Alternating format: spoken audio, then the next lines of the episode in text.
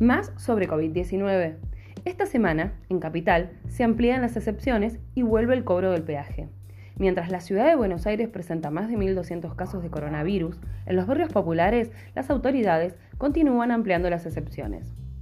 En la Villa 31, el barrio Padre Mujica todavía está esperando que coloquen el agua, en tanto que Varadero, Chascomús y Castelli dieron marcha atrás en las medidas de flexibilización de la cuarentena.